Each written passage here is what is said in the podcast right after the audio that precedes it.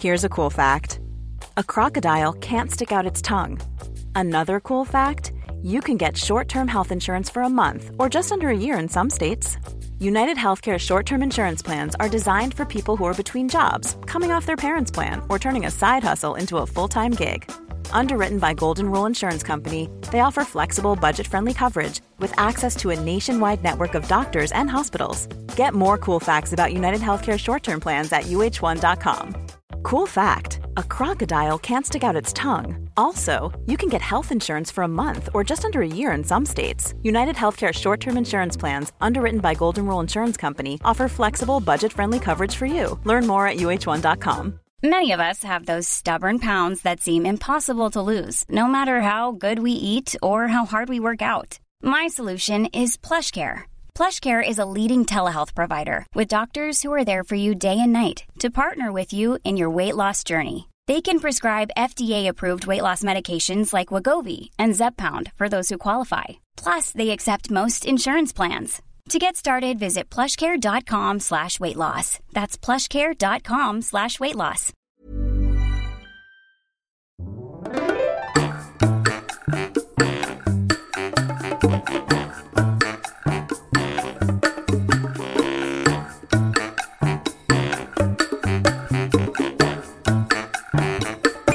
Hola, ¿qué tal? Esto es How to Spanish Podcast. Yo soy David. Yo soy Ana. En este episodio tenemos un invitado muy especial. No te lo vayas a perder. How to Spanish podcast is designed to help Spanish students improve their listening and vocabulary skills, and it's made possible thanks to our Patreon community. By joining the community, you can access the vocabulary guide and interactive transcript, bonus episodes, and monthly activities to practice your Spanish. If you would like to join the experience, go to patreon.com slash howtospanishpodcast. Bienvenidos a otro episodio y como pueden ver, aquí está el invitado de hoy, que es mi papá.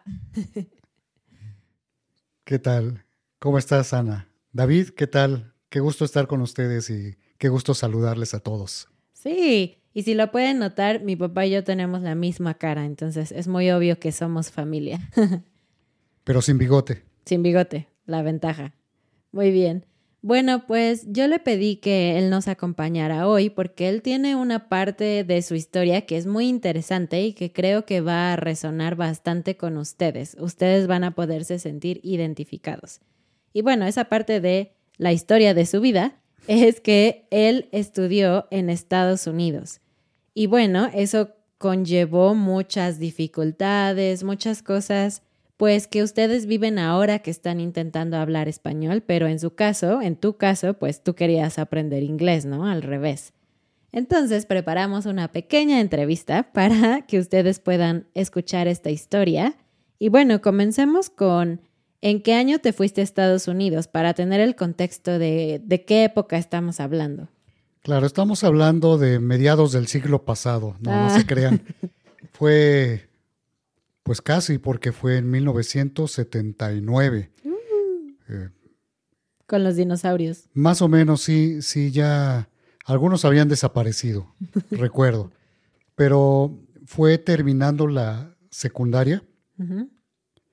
y entonces llegué allá a lo que sería para mí, primero de prepa, según México, Ujú. pero allá sería el grado 9. Ah, no, el grado 10, Ah, ok. Pero entonces, ¿cuántos años tenías tú? como 15 años. Ah, 15 años, ok. Sí. Entonces estabas todavía en esta edad un poco extraña, creo, ¿no? Que todavía no estás muy seguro de quién eres, qué quieres, nada. Así es, y en esa edad en que sientes que te puedes comer al mundo. Mm.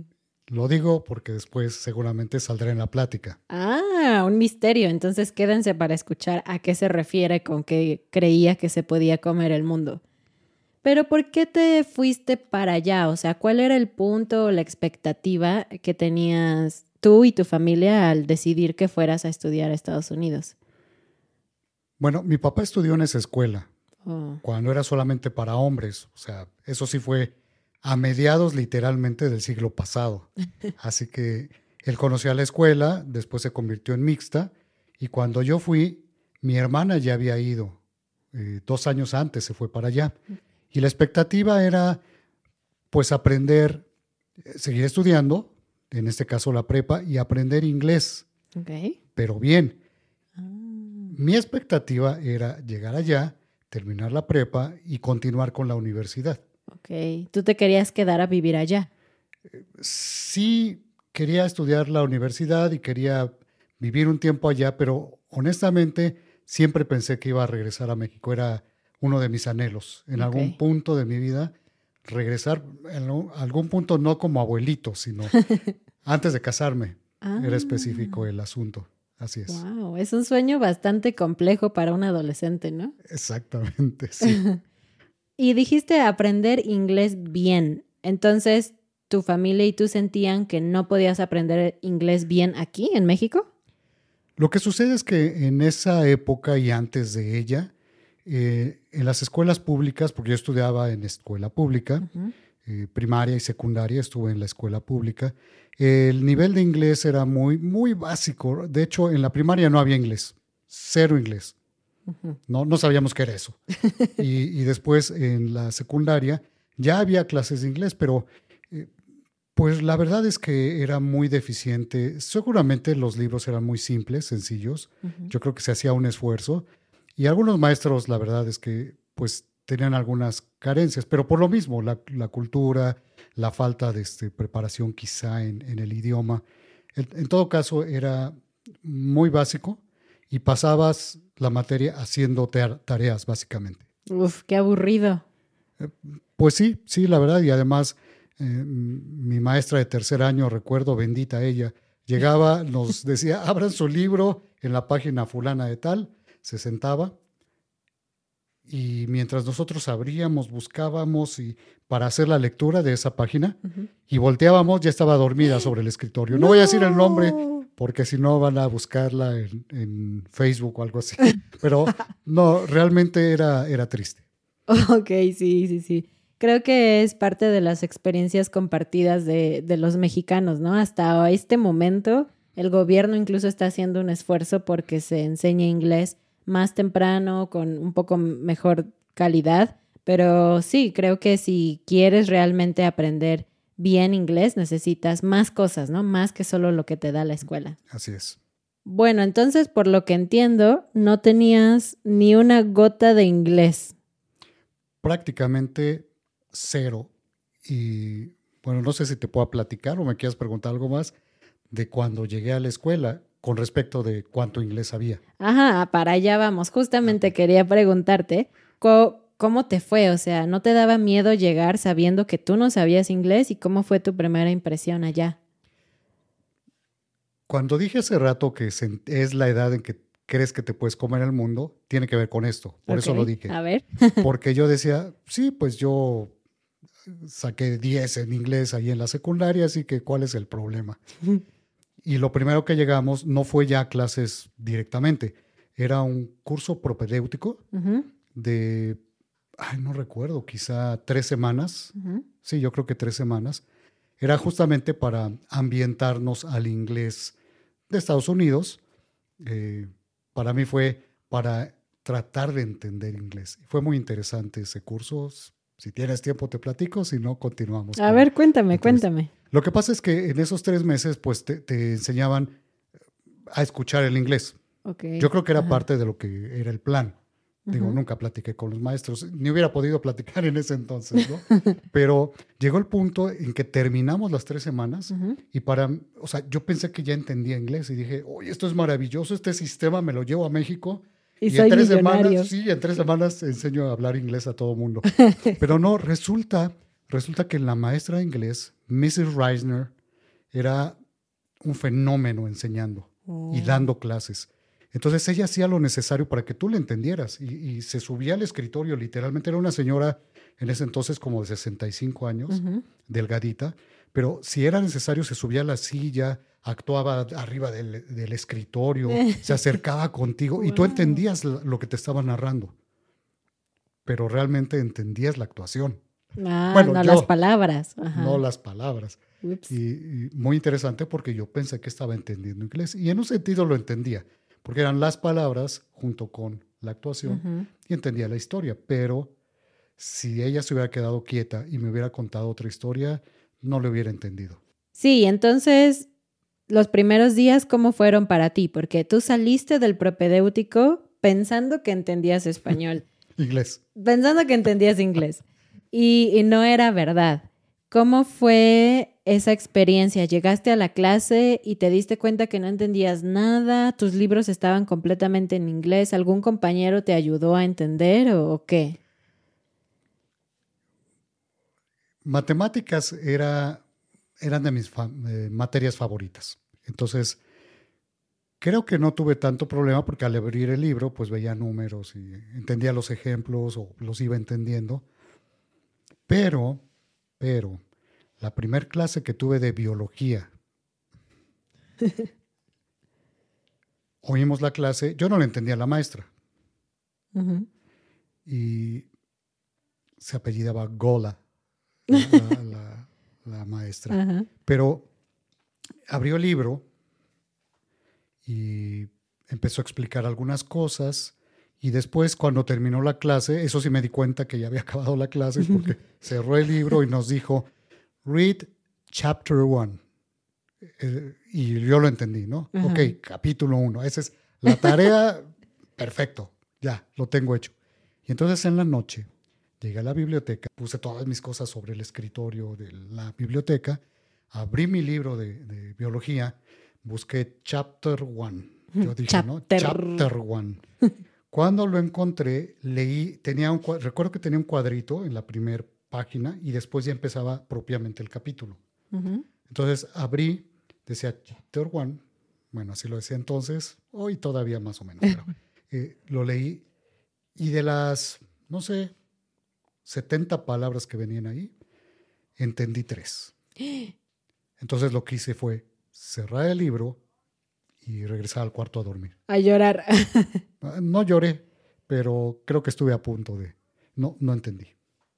Y bueno, no quiero hacerte recordar momentos tristes en tu vida, pero ¿tenías amigos o te sentías súper solo? O sea, tu instinto era, me voy a juntar con la gente que sé que habla español para hablar español, o voy a ver quién me ayuda y quién me hace caso aunque no puedan entenderme. Bueno, había muchos mexicanos. La mayoría, de hecho, eran mexicanos. Quizá había, no, no quizá, había de mi mismo grupo, es decir, de los que poco inglés hablábamos, había un japonés y creo que nada más. Y ha- había norteamericanos, así que para ellos realmente estaban yendo a la escuela, normal para ellos. Pero la mayoría eran mexicanos, así que mm, podíamos hablar. De hecho, todos hablaban español todo el tiempo Claro. y aún en clases y nos regañaban por hablar español, porque uno de, las, de los objetivos de esa escuela es que aquellos que van ahí no solamente se capaciten en las materias, sino que se capaciten en el inglés. Entonces, nos regañaban, pero había muchos mexicanos, así que no me sentí solo en cuanto al idioma. Sin embargo, llegó un punto en que dije, estoy aquí, estoy becado, otra parte la estoy trabajando y otra parte mis papás están pagando. Entonces, si uno de los objetivos es que aprenda inglés, pues entonces tengo que aprender inglés. Claro. Muy bien. Así que dije, ¿y cómo todo el mundo me habla en español? Cuando yo intentaba hablar inglés con alguno de mis compañeros que me estaban hablando en español, pues no me hacían caso, ¿no? Como decimos en buen mexicano, no me pelaban. Y sí, y eso estoy totalmente de acuerdo, es algo cultural, incluso ahora. Si tú estás en México e intentas hablarle en inglés a alguien que habla español, a un paisano tuyo, se van a burlar de ti, te van a decir, ¿por qué, ¿por qué me hablas en inglés? No es una estupidez. Pero incluso si viajas a Estados Unidos, incluso ahora me ha tocado, que tú ves a alguien que, que sabes que habla español e inmediatamente regresan al español, a hablarse en español en vez de hablarse en inglés, ¿no? Y sí, es súper difícil practicar o aprender así, es casi imposible. Claro. Y parte de la expectativa que mi familia tenía, y yo tenía también, era, si aprendo bien, tengo una ventaja competitiva en México. Porque en ese entonces, hoy hay muchas escuelas que eh, enseñan inglés y muy buenas, de buen nivel, pero en ese entonces no. Entonces, hablar inglés bien te daba una ventaja competitiva en lo que fuera que trabajaras o estudiaras. Entonces, eh, yo dije, ¿qué hago? ¿Cómo lo, lo- lo resuelvo? Porque así no voy a aprender y con las clases, bueno, voy a ir aprendiendo, pero muy lento. Y tomé una decisión que me costó caro, Se resolvió al final de la historia, pero me costó caro. A ver. La decisión fue esta. Había grupos de norteamericanos, eh, eh, específicamente mexicoamericanos, con al- algunos norteamericanos eh, ¿Nativos? nativos, digamos, y todos los mexicanos y alguno que otro por ahí brasileño, japonés, uno en ese momento, dos. No recuerdo si alguna otra nacionalidad, creo que cuando yo estuve no, solamente ellos. Y dije, para aprender inglés tengo que juntarme, reunirme, hacerme amigo de los que hablan inglés. Claro. Entonces me empecé a acercar a ellos. y eso tuvo doble costo, hacer eso. O sea, querer aprender inglés y hacer lo necesario en ese contexto tuvo doble costo para mí. ¿Cuál? Primero, mis compañeros se burlaban o me veían mal o sentían que yo estaba como, no lo sé, quizá traicionando. Nunca supe bien a bien, ¿no? Tal vez hoy hubiera podido analizar qué estaban pensando, pero en ese momento, pues como adolescente, con poco contexto, con poca vida vivida, Sí. pues para mí era como que me veían feo, yo decía, ¿no? Entonces me costó eso. Como que pensaban que yo me sentía Superior. superior o que pertenecía a otro grupo que no eran los mexicanos, ¿no? Y y no, no eran chicos malos, ¿no? O sea, no, no, no era con malicia ni maldad que, que lo pensaban así, es simplemente un tema cultural, Ujú. simplemente. Yo creo que se da en cualquier país y a esas edades además. Pero ese fue el primer costo.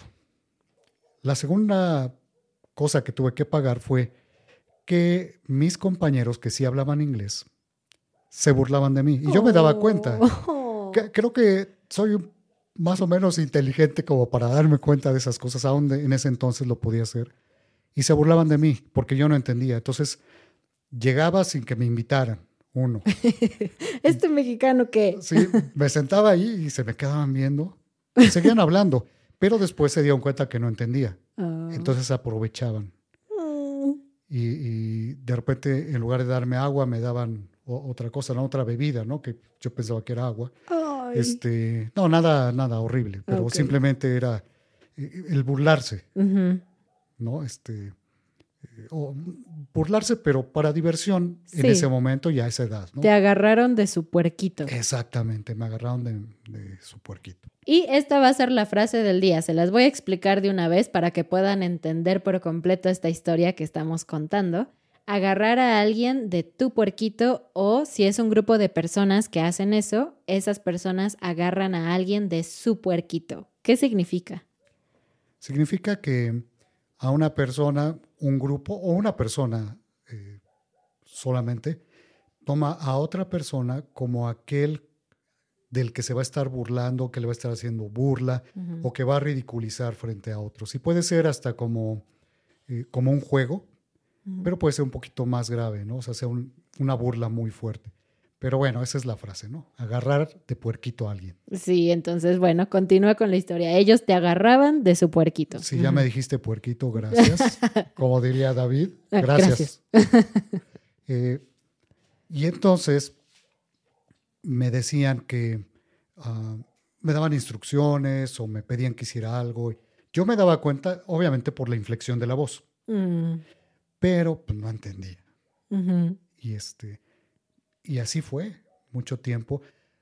No sé cuánto. O sea, para mí una semana hubiera sido mucho tiempo en ese entonces, pero yo lo siento como que una eternidad. No duró todo el año, gracias a Dios, pero sí recuerdo una anécdota en particular, eh, porque esto se venía dando, se venía dando, y obviamente saben que sí empecé a aprender inglés. Por la necesidad, ¿no? La necesidad de que no se burlaran de ti. Sí, porque yo me aferré y dije, me quedo con ellos, me aguanto que se burlen, me aguanto que me vean feo mis compañeros mexicanos y aprendo porque aprendo. Entonces, sí se puede aprender, así que si estás oyendo porque quieres aprender español y de repente alguien ves como que esboza una leve sonrisa o hasta una carcajada porque algo dijiste mal, no te preocupes, no le hagas caso. O sea, sigue, porque vas a aprender, vas a aprender, pero a veces hay que pagar un poquito. Entonces, recuerdo que yo ya empezaba a entender, pero no podía hablar. Yo ya entendía, pero todavía no podía expresarme bien. Decía algunas cosas y se reían más de mí, ¿no? Así que se reían porque no entendía y se reían porque no me entendían. Pero recuerdo que fuimos a la biblioteca y un amigo que, por cierto, hace cinco años me lo encontré en Facebook. este, eh, hola, si me estás viendo seguramente me vas a reconocer. Pero llegamos a la biblioteca y él me acompañó, bueno, estábamos ahí. Y entonces algo le dije, no recuerdo qué, que necesitaba algo y me dijo que fuera, obviamente yo ya estaba entendiendo un poco, pero me dijo que fuera con, se me olvidó ahorita el nombre del, del encargado de la biblioteca, pero me dijo, ve con Mr. algo y dile, para que te ayude, dile literalmente esto y me dio todas las palabras, pero en medio de una de esas palabras iba una mala palabra, una grosería. Uy, ajá. Y yo lo escuché con atención, me di cuenta, pero no cambié mi expresión, ni me reí, ni me sorprendí, ni me preocupé. Ok. Porque dije, ah, ok, de acuerdo. Entonces, me terminó de decir, yo sabía que estaba bromeando, porque ya medio me habían aceptado, y él me trataba muy bien, la verdad. Ya lo dije. No te vayas a enojar. Me trataba muy bien. Y este, entonces, en cuanto terminó de darme las instrucciones, me levanté rápidamente y me dirigí hacia donde estaba eh, este profesor. Era un profesor, pero también encargado de la biblioteca. Y entonces llegué donde estaba él y volteé a ver a mi amigo. Bueno, él ya no estaba sentado en la mesa.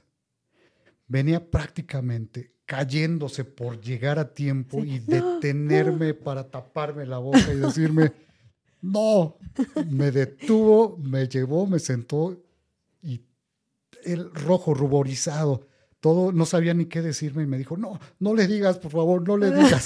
Y entonces yo solté la carcajada y me burlé de él. Fue la primera vez que pude regresar la broma porque sí había entendido lo que me había dicho y sabía que no debía decirle nada. Simplemente se la regresé, como decimos acá. Qué dulce venganza.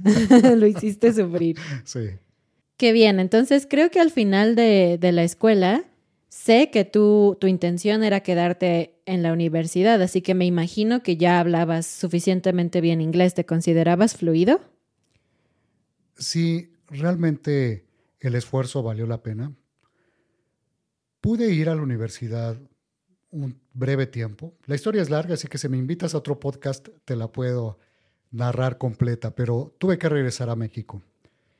Sin embargo, estuve un breve tiempo en la universidad y allá los compañeros que conocí, muchos de ellos norteamericanos, pensaban que yo había llegado a la universidad de Corpus Christi, un, pueblo que estaba muy cercano a la universidad.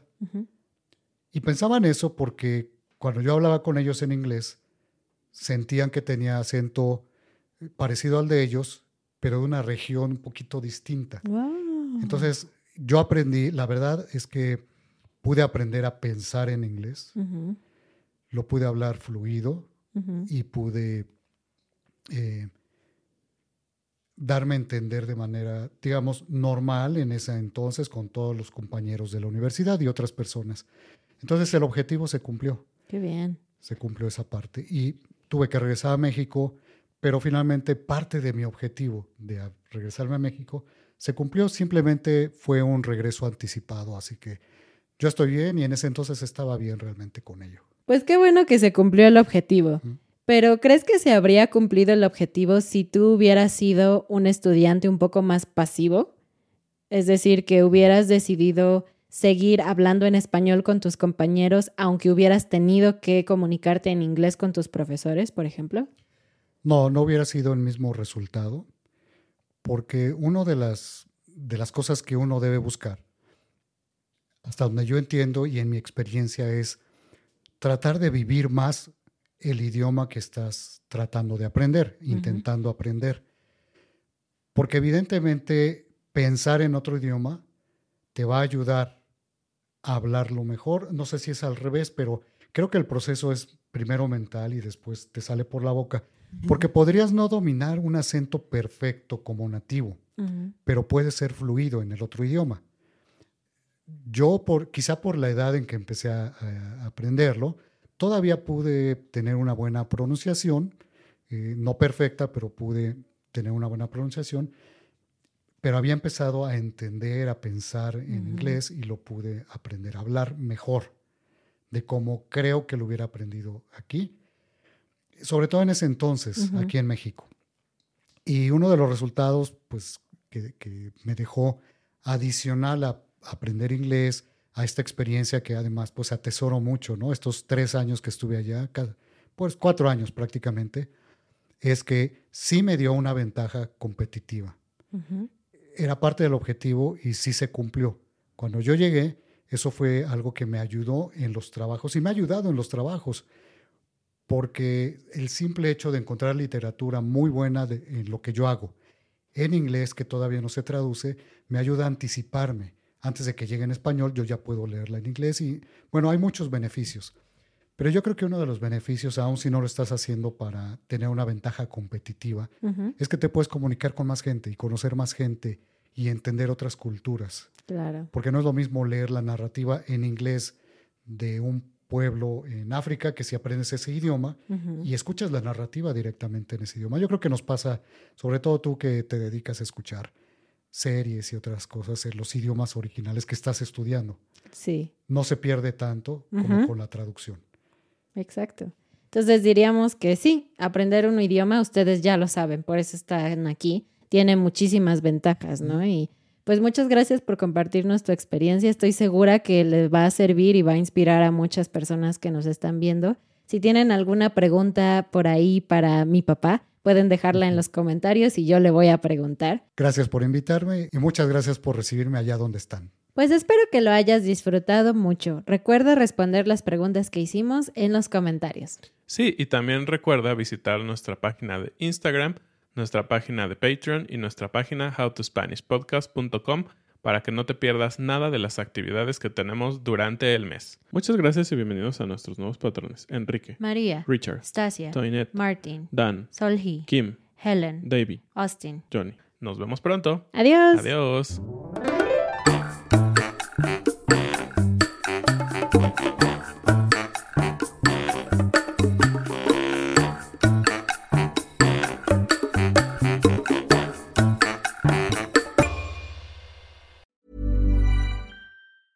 Planning for your next trip?